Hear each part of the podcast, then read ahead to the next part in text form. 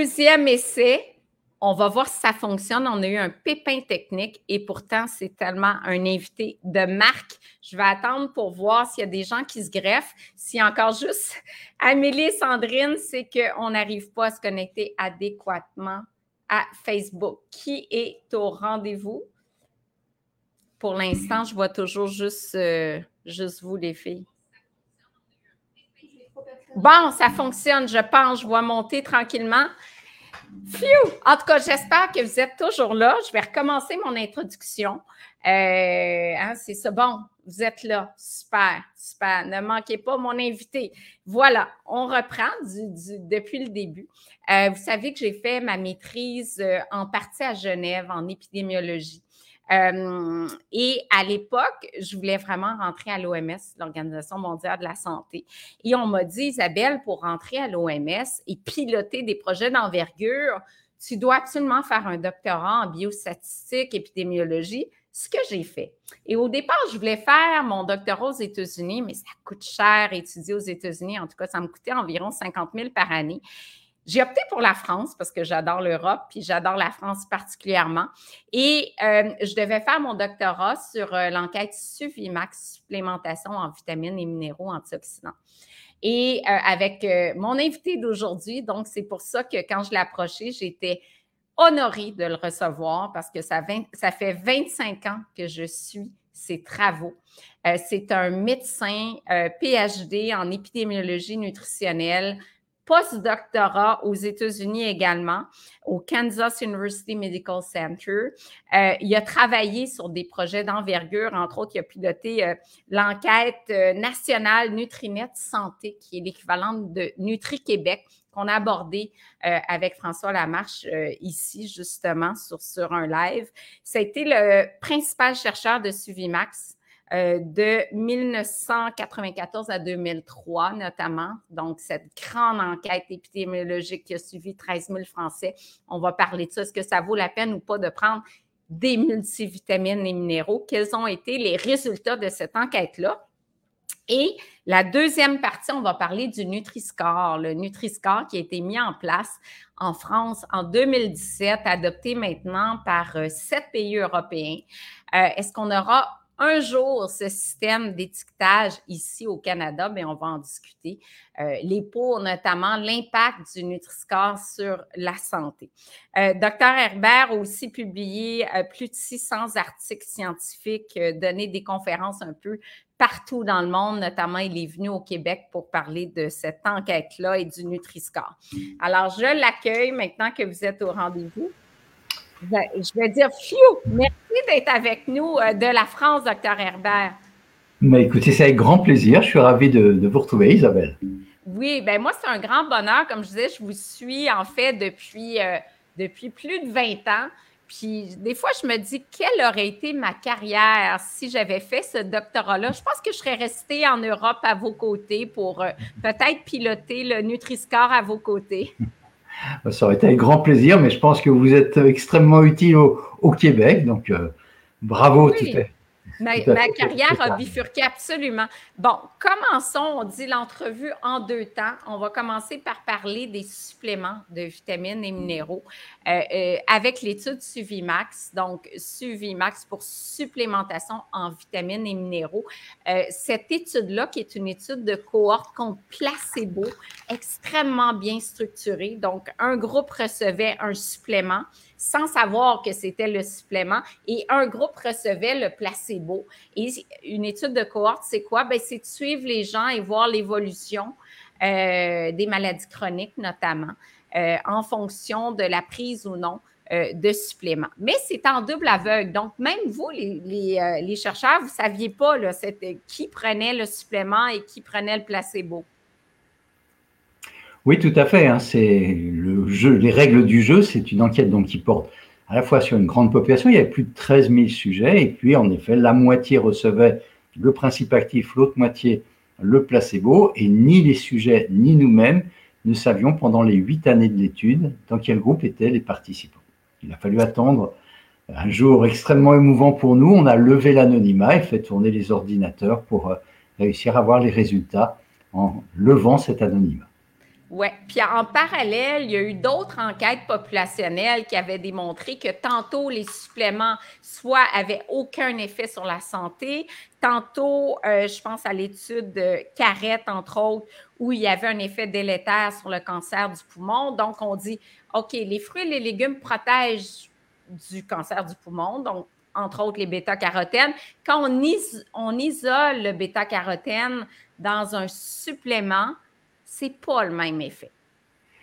Oui, tout à fait. En fait, l'idée de Suvimax, c'était de doser des nutriments antioxydants à des doses nutritionnelles, comme on pourrait les avoir dans 5 euh, fruits et légumes par jour, par jour euh, des, produits céréaliers complets. La difficulté, c'est que passer par des aliments dans une étude randomisée où il faut un placebo, ben c'est difficile d'avoir des aliments placebo, puis les livrer tous les jours aux, aux participants, c'était impossible. Donc, ce qu'on a fait, c'est qu'on a mis l'équivalence qu'il y a dans les fruits et légumes, les céréales complètes, à l'intérieur de petites capsules, ce qui permettait d'avoir le placebo, mais à des doses qui étaient faibles, beaucoup plus faibles que les doses qui étaient utilisées dans d'autres études, en Finlande, comme l'étude ATBC, aux États-Unis, comme l'étude Carrette, mhm. ou les études qui ont été également faites dans dans d'autres conditions, qui utilisaient des fortes doses et généralement de mono-ingrédients. Nous, nous avions cinq antioxydants mhm. la vitamine C, le bêta-carotène, la vitamine E, le zinc et le sélénium, et donc on était très proche de ce qu'on peut attendre avec une alimentation bien équilibrée qui suit les recommandations. Oui, puis il y a un effet synergique, en fait, le fait de marier des microdoses comme ça de plusieurs euh, vitamines et minéraux. Et dans les quantités données, là, euh, quand on parle de, doses qu'on trouve dans l'alimentation, par exemple, 6 mg de bêta-carotène, c'est l'équivalent de 60 g de carottes râpées.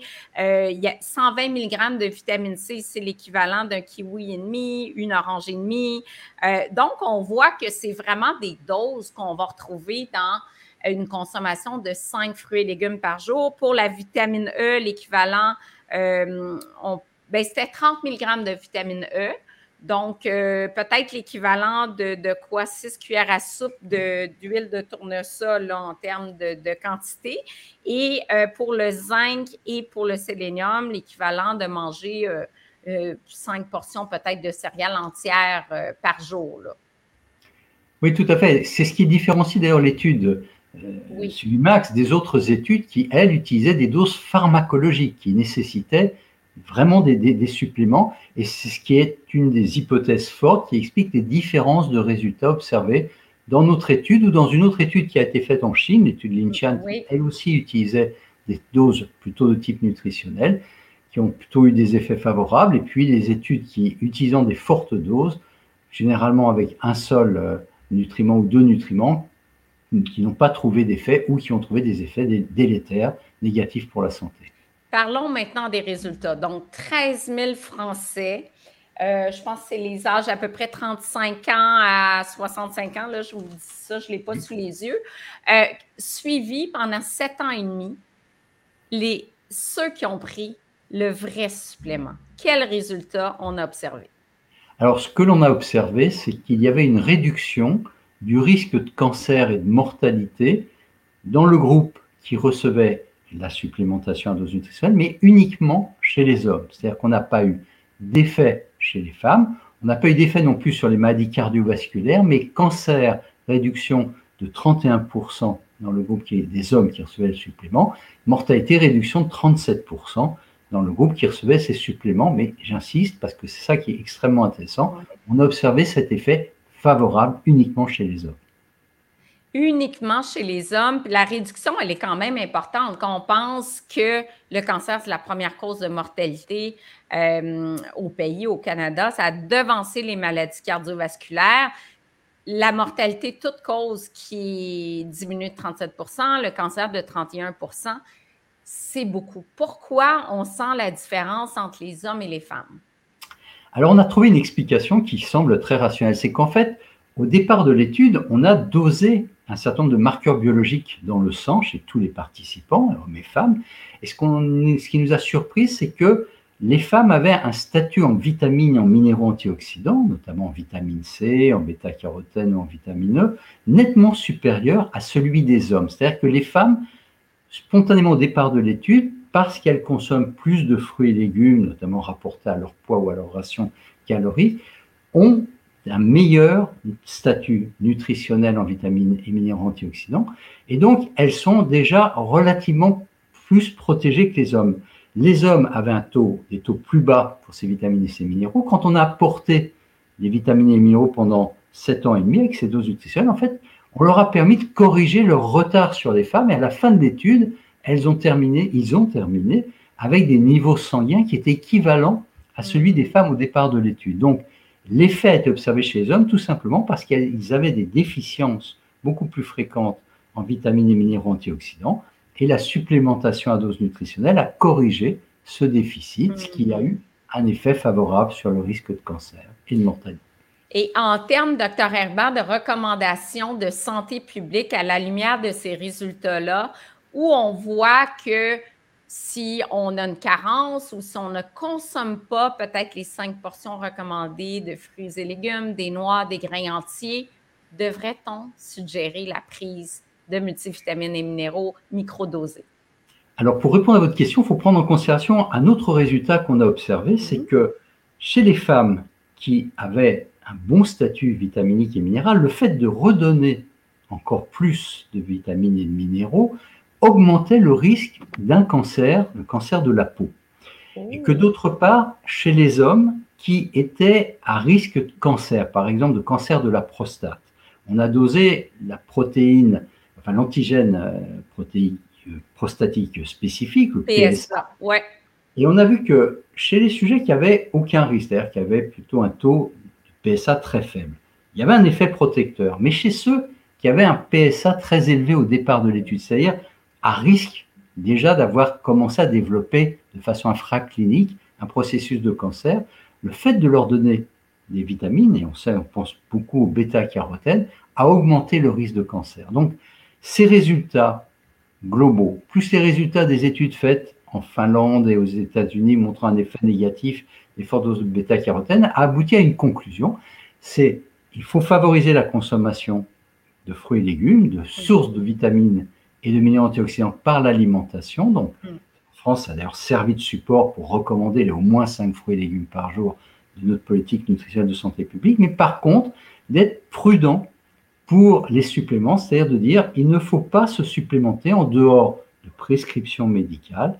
Il n'y a pas d'intérêt et par contre, il peut y avoir des risques, notamment chez des sujets qui seraient à risque de cancer, des fumeurs, par exemple, où le bêta-carotène a été démontré comme ayant mm. un effet néfaste, ou chez des sujets qui ne savent pas obligatoirement qu'ils ont déjà développé un cancer, mais les antioxydants, surtout dans les suppléments à forte dose très régulièrement, deviennent pro-oxydants et vont favoriser le développement et donc la, rapidité d'apparition de certains cancers.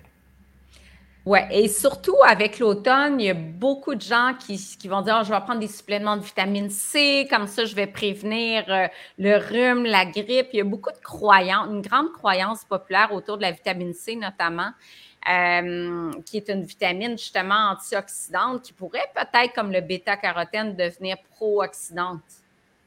Oui, alors si on prend une cure de quelques jours, ça fait pas de mal. Enfin, ça fait de mal uniquement à son portefeuille, mais ça fait, il n'y a pas de, risque réel. Par contre, mhm. si on prend n'importe quel antioxydant, la vitamine C, la vitamine E, le bêta-carotène ou d'autres substances antioxydantes, de façon régulière et surtout si on en prend des doses importantes, à ce moment-là, on pense vraiment pour absolument toutes ces conditions qu'il y a plus de risques que de bénéfices. Donc, globalement, très grande prudence sur les antioxydants, sous mm. forme de, de suppléments. Ça ne fonctionne pas à forte dose, ça peut avoir des effets délétères. Et surtout, les doses qui sont efficaces et qui doivent l'être encore plus quand elles sont dans la matrice, c'est au travers des aliments.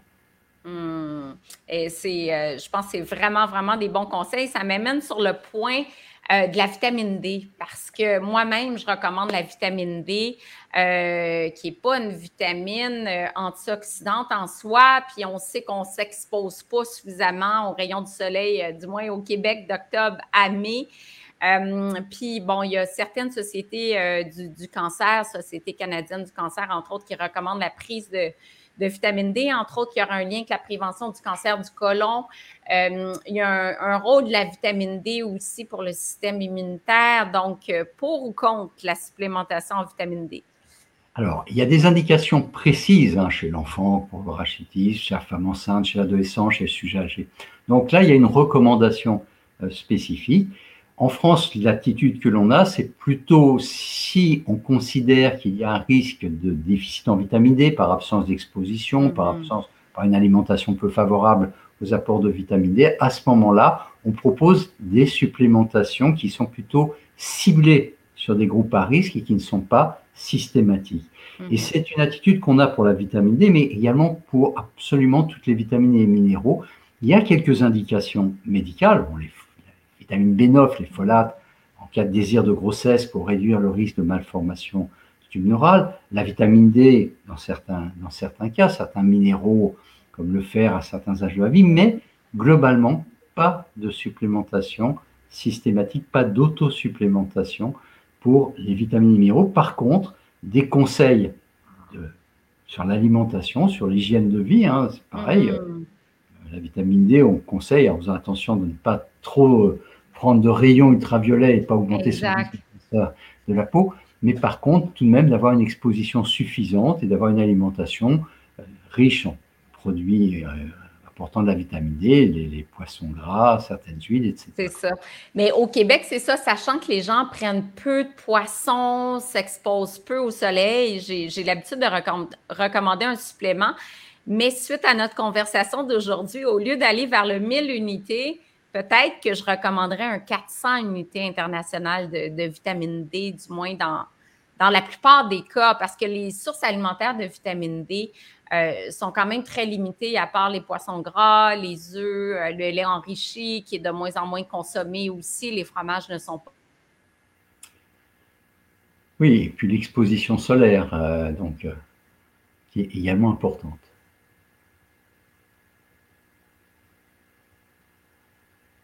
J'ai l'impression qu'il y a un petit problème sur la. Le système a l'air bloqué. Voilà. Donc, de parler euh, des avantages des, aliments versus les suppléments, parce que dans l'aliment, puis je pense même aux oméga 3, on est là, on disait, bon, prenez des suppléments d'oméga 3 à une certaine époque pour l'équilibre émotionnel. David Servan-Schreiber a, beaucoup valorisé les suppléments d'oméga 3 sur la santé euh, émotionnelle, l'équilibre émotionnel. Et ensuite, on se dit, ben, dans le poisson, on a aussi d'autres composantes qui font en sorte que c'est plus efficace de manger le poisson, oméga 3, protéines, la synergie entre toutes les composantes, que de prendre un supplément d'oméga 3. Donc, c'est toujours d'aller vers l'aliment qui est supérieur au supplément, en fait. Oui, je partage tout à fait ce que vous venez de dire. D'ailleurs, on a fait une autre étude qui s'appelait Sulfolum 3. On a testé en double aveugle des oméga 3 chez les sujets qui avaient des, des antécédents de maladies cardiovasculaires pour réduire le risque de, de, récurrence. On n'a pas eu d'effet du tout de la supplémentation. Par contre, en effet, il y a des travaux qui montrent que à l'intérieur des aliments, le fait de manger des sources d'oméga 3, que vous avez rappelé, est un bénéfice pour la santé. De la même façon que pour les fruits et légumes, il y a une accumulation de travaux qui montrent un bénéfice chez les grands consommateurs de fruits et légumes en termes de moindre risque de maladies chroniques. Et c'est sûrement à la fois les antioxydants, mais beaucoup, comme vous l'avez dit, d'autres substances contenues à l'intérieur de ces aliments qui vont avoir un effet euh, de potentialisation, de synergie, donc qui montre l'intérêt vraiment de passer par les sources alimentaires. Génial. Je vais voir. Avez-vous des. Avant qu'on passe au Nutri-Score, pour clore sur les, vitamines, les minéraux, avez-vous des commentaires, questions à ce sujet? On a plein de gens à l'écoute, Jean-Philippe, euh, tout ça, on est plus de 125 personnes. Si vous avez des questions très intéressantes, euh, Eric Simard, qui est un chercheur également, c'est parfait. Euh, Joanie qui dit qu'en est-il des, vitamines Centrum? Même chose, Centrum, c'est des microdoses, peu importe la marque. Dans la plupart des cas, ça ne serait pas utile. Donc, c'est dépenser et voir dans certains cas, ça pourrait être nocif d'après euh, les études qui ont été faites sur le sujet. Est-ce que Marie-Claude Garneau nous dit, est-ce que par des prises de sang, comment savoir en fait son manque de, vitamines et minéraux? Euh, on parle de carence. Est-ce qu'on devrait dire à son médecin, bon, carence en fer, c'est assez évident, mais c'est difficile à évaluer. Si je pense à travers un journal alimentaire, vous allez me dire qu'on peut voir si on ne rencontre pas ces apports recommandés. Oui, c'est, en fait, ça ne sert à rien de faire des prises de sang parce que c'est d'abord très compliqué à doser, donc ça se fait que dans des centres spécialisés, en dehors de certains marqueurs qui, comme le fer, comme vous l'avez rappelé, et qu'en fait, c'est plus le contexte. Chez des personnes qui ont des régimes restrictifs, qui excluent certains groupes d'aliments, ou euh, qui, euh, pour des raisons euh, économiques, n'ont pas accès à une alimentation variée, le risque est plus grand. Mais plutôt que de faire un, dépistage, ce qui est important, c'est de donner des conseils, des recommandations pour réussir bah, à consommer des fruits et légumes, qu'ils soient frais, en conserve ou surgelés, qu'ils soient crus ou cuits, qui permettent à chacun, s'il n'aime pas certains fruits, de passer par d'autres, etc.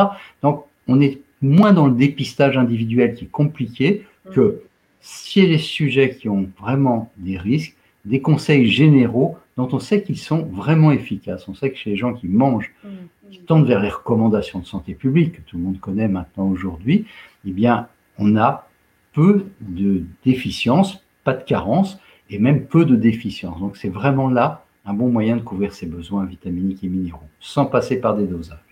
Absolument. je, lisais une méta-analyse publiée il y a deux ans sur les fruits et les légumes. Les gens, euh, en fait, on parle de cinq portions, mais à 7 et 10, on avait encore plus de bénéfices.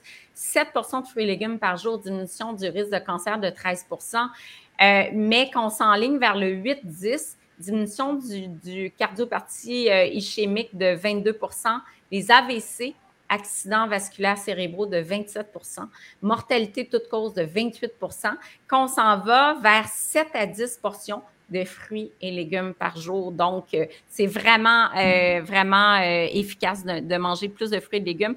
On a une question de Lynn qui dit vitamine D, bon, à la ménopause, 50 ans, euh, on lui a conseillé de prendre la vitamine D. Même moi, je recommandais de prendre la vitamine D. Est-ce que je devrais laisser tomber ou pas? Donc, euh, on revient un petit peu aux questions de tout à l'heure. Ça, dépend de votre alimentation. Prenez-vous suffisamment de poisson gras? Prenez-vous suffisamment de lait enrichi? Si vous ne prenez pas de lait, pas de boisson de soya, peut-être que la supplémentation peut être... Euh, oui, je vous écoute. Oui, ce que je veux dire, c'est que tout de même, en effet, dans certains moments de la vie, chez les jeunes enfants, chez les adolescents, chez les femmes enceintes, chez les femmes au moment de la ménopause âgé, là, il y a une pertinence mhm. à prendre de la vitamine D. Donc, l'idée, c'est de dire, faut pas le prendre au niveau de toute la population à, tous les âges, mais il y a, pour la vitamine D, une, justification de, de consommer sous forme, évidemment, de suppléments, euh, à certains âges. Et la ménopause fait partie, alors en en prenant pas en permanence, mais on sait qu'en prenant des cures, euh, de, selon les concentrations euh, régulières, mais bien contrôlées, là, il y a une bonne justification. Donc oui, il faut comprendre au moment de la ménopause, oui, il y a une, une justification. Oui, parce qu'il y a moins d'estrogène aussi, on pense à santé osseuse. Euh, Louise, végétarien, B12, moi je serais B12, peut-être végétalien, aucun produit d'origine animale. Encore là, il y a des levures nutritionnelles maintenant qui apportent de la B12. Euh, mais effectivement, on a vu plus de carences en B12 chez, euh, chez les végétaliens. Euh, on a d'autres questions, vitamine D, tout ça spécifique. Il y en a qui posent des questions sur des noms de vitamines spécifiques comme j'ai vu, mais on revient. Vitalux, je ne connais pas, donc il va falloir que je vérifie pour vous revenir après l'intervention d'aujourd'hui. Parce que je veux qu'on garde du temps pour parler et j'ai besoin de votre avis là-dessus du Nutri-Score. Parce que le Nutri-Score, euh, un système d'étiquetage sur le devant des emballages. Je veux qu'on en parle. Je vais juste mettre le Nutri-Score pour ou contre, parce que les Français sont pour. Et euh, décrivez-nous un peu ce que vous avez mis en place en 2017 en France, qui a été adopté maintenant dans sept pays européens. Alors oui, le Nutri-Score, c'est un logo nutritionnel destiné à être mis sur la face avant des emballages des aliments qui se veut simple, intuitif, compréhensible par tous. C'est un système de pastilles de couleurs qui va du vert au rouge, de A à E. Il y a cinq pastilles, donc c'est très facile vous voyez, à, à, comprendre. On grossit simplement sur l'aliment la lettre et la couleur correspondante. Oui, je l'ai mis ici, docteur Agbas. On voit mon écran, là, c'est ça le Nutri-Score. Là. Absolument. Et donc, ça permet vraiment au consommateur, d'un simple coup d'œil, de reconnaître si un produit est A, B, C, D ou E. Et donc, pouvoir comparer les aliments entre eux et orienter son choix vers des aliments de meilleure qualité nutritionnelle. Donc, c'est comme il y a cinq catégories, ça permet bien discriminer les produits en fonction de leur composition nutritionnelle.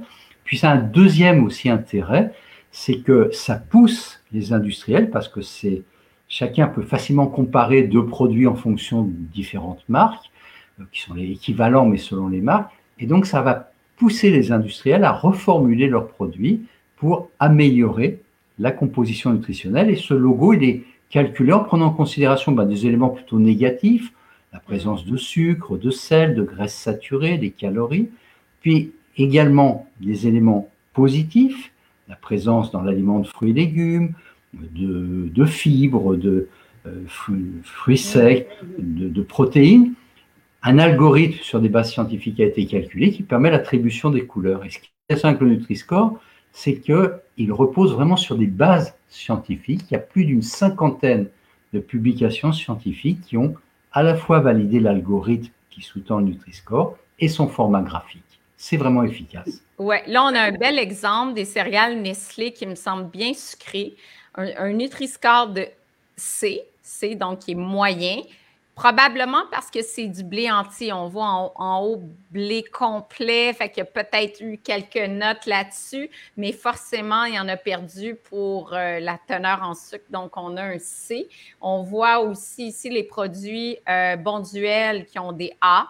Donc, ça, c'est vraiment intéressant pour, euh, pour l'entreprise. Et on a Fleury Michon, une entreprise avec laquelle je travaille euh, au Québec d'ailleurs, qui a un B ici pour un saumon à l'oseille et qui a un C pour un, repas à base, euh, à base de, de bœuf. Donc, j'arrête le partage. Qu'est-ce que, dans les études, vous me dites, vous avez fait des études sur le Nutri-Score et la santé. Donc, si on mange davantage de A et B, moins d'obésité, moins de maladies cardiovasculaires?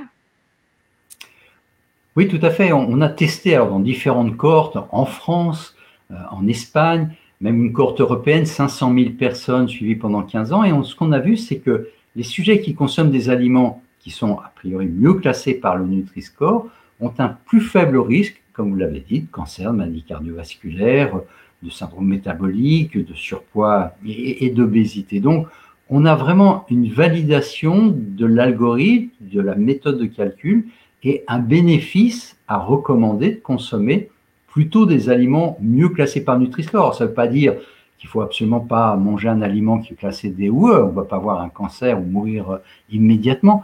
Simplement, ce qu'on dit, c'est que si un aliment porte un D ou un E, ben, vaut mieux le consommer de façon plus modéré, en plus petite quantité, moins fréquemment. Et s'il y a une alternative mieux classée, et ça existe beaucoup entre des marques pour le même produit, on voit des différences qui peuvent être importantes. À ce moment-là, autant prendre un produit mieux classé par Nutri-Score. Exact. C'est pas de dire justement, comme vous dites, qu'il y a un aliment interdit, mais c'est un aliment d'occasion si, c'est un D ou un E. Et on va choisir en priorité des, des, aliments qui ont essentiellement des A et des B. Et c'est facile, c'est comme avoir une petite nutritionniste dans sa poche arrière. Pas besoin de lire le tableau d'information nutritionnelle, de déchiffrer la liste d'ingrédients. Le travail a été fait pour vous. C'est d'emblée, peu importe son, son niveau d'études ou socio-économique, et puis on lit ça, c'est facile à comprendre. Moi, j'aime beaucoup. Est-ce que vous, dites-moi si ça influencerait votre décision, parce qu'on l'a vu avec l'adoption du Nutri-Score en France, non seulement 94% des Français sont favorables, euh, il y a un Français sur deux qui déclare avoir changé au moins une habitude d'achat grâce au Nutri-Score. Donc, en épicerie, ça m'influence. Donc, si je vois deux produits, puis que je m'en vais acheter un prêt à manger, puis que j'en ai un, j'ai A, puis l'autre, j'ai C, bien, peut-être que je vais prendre le A. Donc, euh, on voit que ça a un impact considérable, mais ma question est de savoir pourquoi ce n'est pas obligatoire parce qu'on s'entend qu'une entreprise comme on l'a mentionné avant d'entrer live, qu'il y a des entreprises comme euh, Mars ou Coca-Cola ou peu importe, euh, qui ne veulent pas aller là parce qu'ils vont avoir des DDE sur leurs produits systématiquement. Euh, le fait de l'imposer permettrait justement d'avoir un impact plus considérable sur la santé de la population. Alors oui, vous avez tout à fait raison. D'ailleurs, la proposition qui était faite du Triscore était qu'il soit obligatoire, mais il se heurte. Alors c'est une particularité euh, européenne. Il y a une réglementation européenne qui empêche les États membres de rendre, pour l'instant, obligatoire un système synthétique. Donc en dehors du tableau nutritionnel qui est souvent incompréhensible, illisible en face arrière des emballages, il y a un intérêt de transparence, mais qui n'a pas d'intérêt en santé publique les États membres ne peuvent pas mettre sur la face avant des, emballages, rendre de façon obligatoire, donc de mettre un, logo euh, synthétique. On espère faire changer l'Europe dans l'année qui vient, mais euh, c'est un travail euh, complexe parce qu'on se heurte aussi à des lobbies puissants hein, qui essayent d'empêcher le déploiement de cet outil de transparence pour le consommateur. Oui, en, général, je lis les commentaires, je serais d'accord, Diane. Certainement, ça aurait une bonne influence, Sophie. Quelle bonne idée, je vais mettre Sandra, qui est fidèle au poste. À Caen, au Québec, quelle bonne idée? Oui, à je, vous êtes en discussion, entre autres, avec des chercheurs euh, des universités Laval, Montréal. Est-ce que c'est quelque chose que, avez-vous eu vent que c'est un projet qui aurait lieu au, Québec ou au Canada? Il s'est développé déjà en Europe, il y a sept pays, vous l'avez dit. On essaye de discuter. On a d'ailleurs fait des études hein, au Canada et aux États-Unis en comparant le Nutri-Score à d'autres logos, le système britannique des traffic lights, le système chilien des avertissements sanitaires ou le système australien des étoiles. Et aux États-Unis comme au Canada, d'une façon générale, comme dans toute l'Europe, le Nutri-Score sortait le mieux. Donc, on a eu des contacts avec certaines autorités de santé publique au, Canada et au, Québec. On a eu contact avec le ministère de l'Agriculture euh, au niveau canadien. Le Canada était parti sur un autre modèle hein, qui était plus proche des systèmes de, warning chilien, d'avertissement euh, sanitaire. Je sais que ces choses sont pour l'instant n'ont pas avancé. C'est pas adopté. Non. C'est le, fait de mettre sur le devant de l'emballage euh, teneur élevée en gras saturé, en sel, un genre d'avertissement qui n'est pas un score. Moi, moi j'irais plus en faveur du score. Alors, le, score en plus permet vraiment de discriminer. C'est-à-dire, il n'est pas binaire. Quand vous mettez un triangle ou un octogone en disant c'est riche en sucre ou en gras, c'est binaire. Là, ça permet de dire ça, c'est mieux que celui d'à côté. Donc, E, c'est moins bien que D, D, c'est moins bien que C. Donc, ça permet vraiment au consommateur de pouvoir choisir et discriminer de façon très fine entre les produits, de façon graduelle. Donc, c'est vraiment une aide précieuse. Et en plus, on a vraiment démontré qu'il était bien compris, notamment par les populations qui sont les moins motivées ou qui ont moins de connaissances sur le plan nutritionnel en France et en Europe. Et quand on a testé, à notre grande surprise, au Canada, entre autres, sur plus de 1000 euh, consommateurs, on a comparé donc cinq logos en demandant aux gens comment ils l'utilisaient pour classer des produits euh, alimentaires de qualité nutritionnelle différente, on a vu que le Nutri-Score était celui qui fonctionnait le mieux, qui était le mieux compris par les consommateurs canadiens. Donc, en tout cas, on espère maintenant que je le connais mieux. C'est sûr que je vais pousser pour avoir un outil comme celui-là. Euh, les avis sont très favorables de la part de la communauté ici. Très bonne idée, Ginette, Marc-Claude aussi. Merci, Isabelle, pour tes lives. Que des invités de choix. Euh, ah, ici, j'ai une question, Marie-Claude. Certains individus scientifiques remettent notamment en question la valeur nutritive des fruits et légumes en lien. Bon, est-ce que les fruits et légumes sont aussi nutritifs maintenant qu'avant? Ah oui, c'est une question pertinente. Ce qu'il y a, c'est que quand on regarde, il y a plus de 350 études épidémiologiques qui montrent un lien entre le fait de manger des fruits et légumes et un moindre risque de cancer ou de maladies cardiovasculaires. Elles sont faites dans des, dans des pays, alors d'abord des périodes différentes, dans des pays où les conditions de culture sont extrêmement différentes. Donc sûrement que les technologies aujourd'hui sont moins favorables euh, sur la qualité nutritionnelle, mais il y a toujours un bénéfice de manger des fruits et légumes. Donc n'ayez aucun doute, mangez le plus de fruits et légumes possible, parce que ça c'est vraiment intéressant pour la santé, c'est d'être au moins au-dessus de 5 fruits et légumes par jour. la recommandation en France, c'est pas 5 fruits et légumes, c'est au moins 5 fruits et légumes. Oui, nous aussi. Vous avez rappelé le bénéfice au-dessus. Et que même si vous en consommez peu, si vous en consommez un ou deux, passer à deux ou trois, c'est déjà aussi un bénéfice. Donc, même si vous avez raison, raison de s'inquiéter sur les nouvelles méthodes, mm. la qualité nutritionnelle aujourd'hui par rapport à avant, il y a quand même, dans tous les cas, un bénéfice à consommer des fruits et légumes. Donc ça, ça vaut Et ça, ça m'amène à un point de Marjosie, il faut bien les laver. Ça m'amène au point du bio, parce que dans, dans l'étude Nutrinet Santé, vous avez évalué l'impact du biologique sur la santé. Quelles étaient les conclusions de cette étude-là?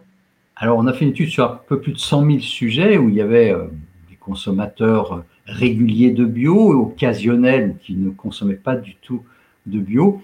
Euh, ce que l'on a vu, c'est que le fait de consommer du bio était accompagné à un moindre risque de cancer. Donc, il y a eu un effet. C'est la première fois que, en population générale, on, trouve cette relation au niveau individuel. Alors, ça reste à confirmer, mais c'est tout de même intéressant. Mais en gardant en mémoire euh, une chose importante, c'est que le bio peut avoir un avantage si le produit est de bonne qualité nutritionnelle, c'est-à-dire si l'on prend des produits qui sont gras, sucrés et salés, même s'ils sont bio, ils restent gras, sucrés et salés. Et donc là, les effets délétères, les effets de leur richesse en gras, en graisse, en sucre ou en sel, va primer sur le fait qu'ils soient bio. Donc, ce que l'on recommande suite à cette étude, et c'est les recommandations officielles françaises sur la base aussi des travaux internationaux, c'est de privilégier si possible les aliments bio, mais pour les produits essentiellement d'origine végétale, donc les fruits et légumes, les produits céréaliers complets, les légumineuses, etc. Là, il y a un véritable avantage, semble-t-il. J'aime votre point parce qu'on le voit beaucoup avec les aliments vegan. Maintenant, c'est l'appellation recherchée végétalien partout. Puis parfois, les aliments sont ultra transformés. Donc oui, il est vegan, mais il y a de l'huile de palme, mais il y a, plein d'ingrédients qui ne sont pas nécessairement santé, puis des fois, c'est très salé, puis des fois, c'est pas mieux. Donc, il faut, être vigilant aussi. Là. Bio sur un biscuit super sucré ou bio sur des chips euh, riches en gras puis, puis en sel, euh, c'est pas nécessairement mieux. Là. Ah, tout, à fait, c'est vraiment important. Alors, il y a aussi d'autres dimensions, vous l'avez évoqué, il y a aussi le problème des additifs. Les logos nutritionnels ne prennent pas en considération les additifs. Donc il faut regarder le logo nutritionnel, mais il faut regarder aussi la liste des ingrédients en se disant s'il y a beaucoup d'additifs, beaucoup de substances que j'utilise pas dans ma cuisine, que je connais pas, qui ont des noms euh, très compliqués euh, euh, chimiques, à ce moment-là, il vaut mieux plutôt aussi les éviter. on a le même discours depuis 20 ans que je suis à la télévision ici au Québec et je dis lisez vos listes d'ingrédients on veut le moins d'additifs possible parce que je trouve que l'impact des additifs sur la santé puis le développement de maladies chroniques, on a peu d'études parce que c'est complexe à faire des études, de voir, bon, est-ce que le benzoate de sodium, le sorbate de potassium, quel est l'impact réel sur la santé et quel est l'impact de la synergie entre tous ces additifs-là quand tu vois un produit qui a, incluant les édulcorants, quand tu as un produit qui a 7, 8 additifs, c'est quoi leur impact, la synergie? Je pense que la, science nutritionnelle évolue énormément. Puis déjà depuis 30 ans de métier que, j'ai, on, voit à quel point il y a des études encore aujourd'hui, tous les jours, des fois des études qui se contredisent. Donc, comment on fait pour donner des conseils de santé publique euh, quand on voit que justement les études, les, études, les études changent, puis il faut voir comment interpréter une étude aussi? Oui, tout à fait. D'ailleurs, on a beaucoup progressé dans les processus d'analyse collective des études, la réalisation des méta-analyses qui permettent de ne pas s'appuyer sur une seule étude, mais prendre en considération tous les résultats, la qualité méthodologique des études, les particularités qu'elles peuvent avoir. Donc ça, on a bien progressé, mais il faut encore qu'il y ait des études et certaines, ce que vous disiez sur les additifs, sont très difficiles à, à faire notamment pour connaître ces effets cocktails, ces effets de synergie qu'il peut y avoir. Alors, dans l'étude Nutrinet Santé, où on collecte des informations sur ce que mangent nos, concitoyens, avec, on descend au niveau des marques, donc on sait les marques, donc on peut regarder et prendre en considération les différents types d'additifs. On espère dans les années qui viennent fournir des informations dans ce sens, mais ce sont des études difficiles mais extrêmement importantes. Et pour l'instant, on a une espèce de principe de précaution qui en effet de dire ben, vaut mieux, pour l'instant, prendre des produits qui ont le moins d'additifs possible le moins transformé possible, des aliments, des ingrédients qui rappellent, euh, prenez une bartende, prenez euh, des, ingrédients que, vous connaissez comme si vous feriez en fait la bartende à la maison. C'est un petit peu ça. Euh, docteur Herbert, il est plus de 19 heures chez vous en France. je vous remercie tellement de votre générosité, de votre temps, précieux. Je suis comblée de faire cette entrevue avec vous 25 ans après euh, notre, euh, notre rencontre potentielle. Et euh, merci encore pour tout ce que vous faites, tout ce que vous avez fait, les études que vous avez menées. Et on, est très en sur nos messages et je suis honorée de vous avoir reçu aujourd'hui. Toute ma communauté aussi vous remercie. Et au plaisir de vous recroiser. Puis merci encore pour votre partage aujourd'hui. Non, c'est moi qui vous remercie de votre invitation. Ça m'a fait très plaisir et j'ai été ravi de pouvoir dialoguer avec euh, ceux qui vous suivent. Donc, euh, merci beaucoup pour votre invitation et félicitations aussi pour euh, la qualité de votre travail. Merci. Alors, merci à tous d'avoir été au rendez-vous et je vous dis ben, à la semaine prochaine. je me souviens plus de l'invité, ben, je vous le dirai par, par mon infolette. Alors, merci à tous. bon lunch tout le monde. Au revoir.